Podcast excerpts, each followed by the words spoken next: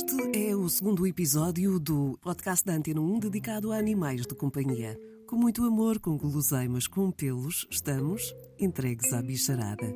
E de várias formas. Como nos conta do outro lado do oceano, a Josi Castro. Olá, Noêmia. Aqui são cinco, são cinco animais, três cães e dois gatos. Os cães se chamam René, dois anos, Dominique, cinco anos e Baby, nove anos. René e Dominique são Lhasa Apso e a Baby é o sem raça definida. E os gatos são dois também sem raça definida, mas aqui no Brasil também, como eles são preto e branco, né? Nós chamamos de Frajola em função do personagem do, da Warner Brothers. O sítio da casa que eles mais ocupam são o meu sofá e a minha cama, principalmente quando eu não estou em casa, quando eu estou trabalhando. E a importância que eles têm minha vida, meu Deus do céu, é imensa, são meu suporte emocional, principalmente nos momentos que eu me encontro em baixa, assim, sabe? Quando meu pai faleceu, eles foram total suporte para mim e são meu norte, né? Porque são como filhos para mim. É quem me direciona aqui. Enfim, eu faço tudo por eles, são meus meus meus pacotinhos. O amor pelos animais é universal, mas a questão do abandono também. Assim sendo, voltamos a Portugal para abordar precisamente este problema. O abandono de um animal de companhia é, desde 2014, um crime previsto e punido pelo Código Penal Português. De acordo com a lei, quem abandonar um animal de companhia, pondo em perigo a sua alimentação, os cuidados que lhe são devidos ou até a sua vida, pode ser punido com uma pena de prisão até oito meses. Ainda assim, em média, são abandonados 115 animais de companhia por dia no nosso país. São chamados animais errantes. Doutora Sónia Miranda, olhar para os números do abandono animal em Portugal é no mínimo preocupante e nem com legislação ou com a introdução do microchip conseguimos anular ou minimizar esta questão do abandono animal. Nós temos um grande problema, que são os animais errantes no país. Uhum. Nós nunca vamos conseguir já nem digo erradicar na totalidade, mas diminuir efetivamente os animais errantes, que é da responsabilidade de todos, se não tivermos a consciência de que tem que haver uma boa identificação. Essa identificação responsabiliza. E ao responsabilizar, faz com que haja um fio condutor e os animais não andam hum, de uma forma uh, errante por si só. Tem que há uma identificação precisa e essa identificação é a única forma que as próprias autoridades têm para poder meter mão àquilo que é sempre um crescente problema com os animais errantes. Doutora Sónia, já agora, o que é que nos leva a estar nesta situação com animais errantes? Porque há outros países que já conseguiram controlar melhor a situação. Nós vamos na rua e encontramos gatos, cães uh, abandonados, não é? Uhum. O que é que nos falta? Muita coisa, falta, com certeza. Sim, falta, falta muita coisa, mas uh, eu acho que já faltou mais e existe neste momento uma, uma grande vontade de meter mão no processo não é? Uhum. Eu acho que esta, o que, o que se caminhou a, a, com esta situação da identificação e aquilo que são agora uh, os, os programas para esta erradicação, eu, eu, eu penso que nós vamos dar passos uh, efetivos, mas tem que obrigatoriamente as autoridades estarem, estarem bastante envolvidas. Durante muitos anos houve aqui um voltar de costas em relação a este tema. Este tema. Mas é um, tema, é um problema também de saúde pública. É um, é um, é um problema de saúde pública e, e é, um, é um problema público, municipal em todos os sítios. Mas havia um, enquanto haviam em, em, imensos municípios associações que tomavam conta um pouco do processo e aquilo deixava de ser um problema uh, efetivo. Mas essas eu... associações, regra geral, estavam todas elas também com graves problemas com graves de sobrelotação. Porque... E por isso, às vezes, é preciso haver tra uh, tragédias como houve em Santo Tirso, para que na realidade se faça aqui um volte-face em relação a, a, a, alguns temas, e eu penso que houve também aqui um acordar em relação àquilo que muitas vezes existia para além do que era visível. Não é? Uhum. Todo, todos sabiam que existia, mas uh, também dava dava algum jeito e como tal eu penso que neste momento e está a ser o Estado neste momento está a fazer um, um, trabalho em relação a isto, um programa efetivo da erradicação dos animais errantes, uh, tirando exemplos também que se passam pelo resto da Europa. Nem todos os países estão bem, mas existem muitos países que estão muito bem e nós temos de tirar os, os exemplos e tentar perceber qual é o caminho que temos que continuar a percorrer.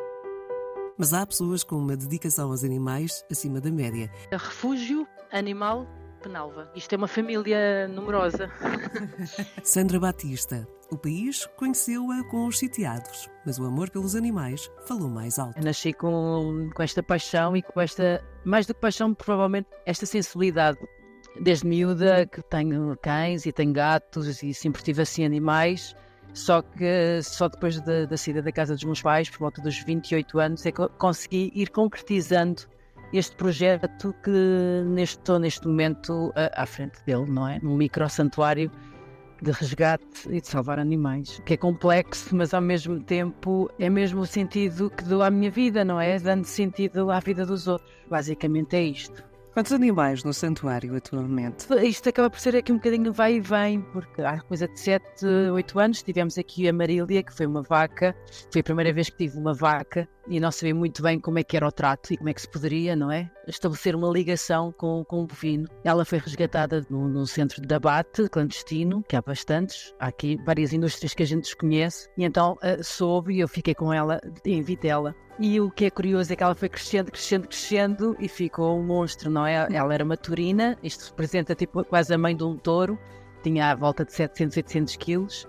E o que ela queria era colo, no fundo ela queria colo, queria beijinhos, queria abraços, queria estar agarrada e era muito engraçada a Amarília. Mas depois faleceu, depois uh, entra cavalos, depois entra burros, entra porcos, entram e saem. Neste momento, e respondendo à tua pergunta, tenho dois cavalos, uma burra, a Carmen Miranda, o cavalo Eliseu e a égua Julieta. Tenho dois cabritos e uma, e uma cabrita, que adoro, adoro, adoro cabritos também e cabras. São uns animais muito particulares que se divertem sozinhos praticamente.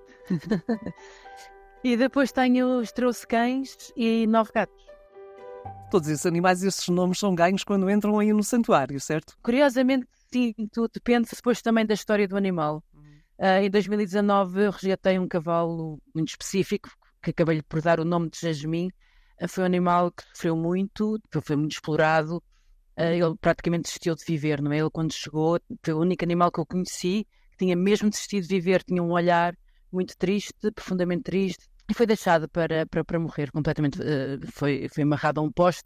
E quando ele veio, a minha preocupação era mesmo dar-lhe um nome suave tirar-lhe esse peso todo do passado e, e transmitir-lhe uma nova vida e, e, e dar-lhe uma confiança e dizer que às tantas nem todos os seres humanos são assim tão maus quanto isso. E tive assim, o privilégio de o ter na minha vida, foi um animal muito, muito, muito especial. Muito especial é também isto que, que, que a Sandra faz, eh, que é dar eh, tal dignidade eh, a animais que a perderam força de, de, outros humanos que não souberam valorizar uhum. aquilo que são os animais. Mas, Sandra, manter um santuário animal não deve ser fácil. Como é que se faz a gestão? Como é que eh, se mantém um sítio tão especial quanto este? Primeiro, eu não aceito todos os animais que estão a precisar, como é óbvio, não é? Portanto, eles têm que vir consoante uh, as minhas capacidades financeiras e consoante as minhas capacidades emocionais também, não é? Há alturas em que conseguimos abraçar ali vários animais, e há outros nem, nem, nem tanto, não é?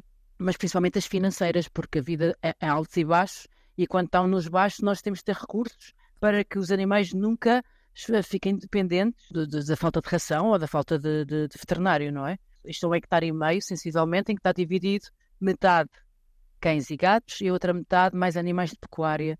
E estão todos a, a, soltos. Portanto, eu não tenho animais uh, presos, por assim dizer. Portanto, cada um é respeitado a, a sua essência e a sua característica de cada espécie. Ah, uma cabra é uma cabra, um cão é um cão, um cavalo é o cavalo, e, vou, e, uma galinha é uma galinha, e vou dar todas as condições necessárias a, a, a, esses animais. Pronto, e depois aqui é mais o trabalho que tenho das rações, de, das palhas, pronto, e estar permanentemente a comprar rações e ir permanentemente a veterinários. Claro. que é a parte mais complexa, mas faz parte, pronto, mas faz parte. De vez em quando tenho aqui assim mais ajudas, porque às vezes realmente são várias frentes ao mesmo tempo, e quando são várias frentes. É muito complicado. É, às vezes é, às vezes é. Mas o que é curioso é que isto é um, é um bem maior, é algo que eu, em boa verdade, eu tenho que ir, eu tenho que fazer. Não, não, não processo muito.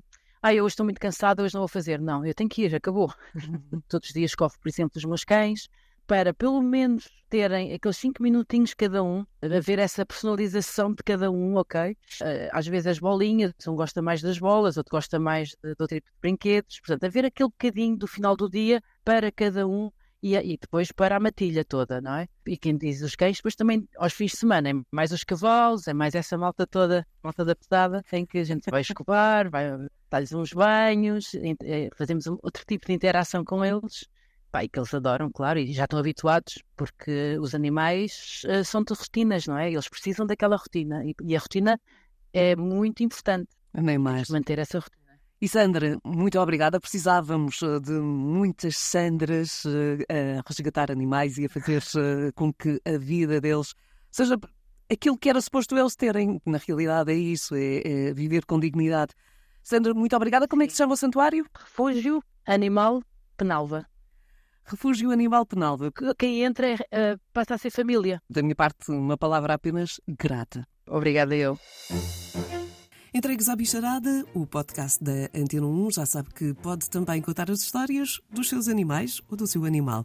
Basta para tal que envie uma mensagem, preferencialmente com a sua voz, para noemia.goncalvos.rtp.pt ou utilizando o Messenger na minha página no Facebook. Alô, Noémia. Tem assim, cá em casa nós temos cinco animais. Temos três cães, a maior, uma espécie de rafeira alentejana, chama-se Tiborna. Temos o filho dela, que é um bocadinho mais pequeno do que ela, chama-se Bongo. E depois temos a Bingo, que é uma cadelinha pequenina, também uma rafeira. Tenho uma tartaruga terrestre, bem grande.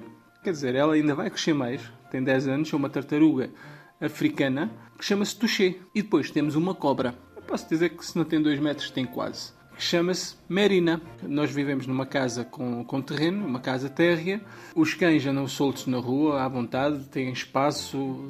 A Bingo, que é a mais pequenina, é a mais aventureira e entra dentro de casa. Não é que haja uma proibição, mas para tentar controlar um bocadinho a casa limpa por terra e tal, não sei o quê. Mas a Bingo é sempre a mais aventureira. A cobra está num terrário, de vez em quando tiro do terrário para ela caminhar um bocadinho pela casa, pelo jardim. E a tartaruga, que vive na rua vive na rua, porque ela gosta, faz os seus túneis, as suas uh, escavações, mas de vez em quando, quando temos a porta aberta, entra para dentro de casa. Eu já trabalhei com animais em jardins zoológicos, já tive um, um, projeto, vá, uma loja, que não gosto de chamar muito loja, mas de criação de animais exóticos, répteis, portanto há uma preocupação da minha parte também e uma paixão por esse tipo de animais. Entregues à bicharada.